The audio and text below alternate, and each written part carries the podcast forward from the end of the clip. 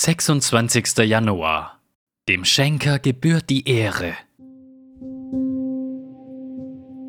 Deshalb beten wir auch alle Zeit für euch, dass unser Gott euch der Berufung würdig mache und alle Freude am Guten und das Werk des Glaubens in Kraft zur Erfüllung bringe, damit der Name unseres Herrn Jesus Christus in euch verherrlicht werde und ihr in ihm, gemäß der Gnade unseres Gottes und des Herrn Jesus Christus 2. Thessalonicher 1, 11 und 12. Es ist eine sehr gute Nachricht, dass Gott vorgesehen hat, dass seine Herrlichkeit durch den Erweis seiner Gnade groß gemacht wird. Selbstverständlich wird Gott durch die Macht seines Zorns verherrlicht. Römer 9, Vers 22. Aber das Neue Testament und auch das Alte Testament, beispielsweise in Jesaja 30, Vers 18, spricht davon, dass wir Gottes Gnade erleben sollen, damit Gott die Ehre bekommt. Denk einmal darüber nach, wie dieses Prinzip im Gebet aus 2. Thessalonicher 1, 11 und 12 konkret wird. Paulus betet, dass Gott unsere Freude am Guten vollendet. Wie das?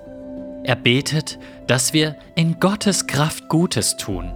Das heißt, dass wir das Werk des Glaubens tun. Warum? Damit Jesus in uns verherrlicht wird. Das heißt, der Schenker bekommt die Ehre. Gott hat die Kraft geschenkt. Gott bekommt die Ehre.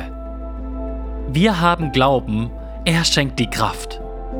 Wir bekommen die Hilfe, er bekommt die Ehre. Auf diese Weise bleiben wir demütig und froh und er bleibt der Höchste und Herrliche. Dann sagt Paulus, dass die Verherrlichung Christi gemäß der Gnade unseres Gottes und des Herrn Jesus Christus geschieht. Gottes Antwort auf das Gebet des Paulus, dass wir uns auf Gottes Kraft verlassen, um gute Werke zu tun, ist Gnade. Gottes Kraft, die dich dazu befähigt, das Gute zu tun, zu dem du dich entschließt, ist Gnade. So funktioniert es immer und immer wieder im Neuen Testament. Vertraue Gott, dass er dich aus seiner Gnade befähigt und dass er die Ehre bekommt, wenn dich seine Hilfe erreicht.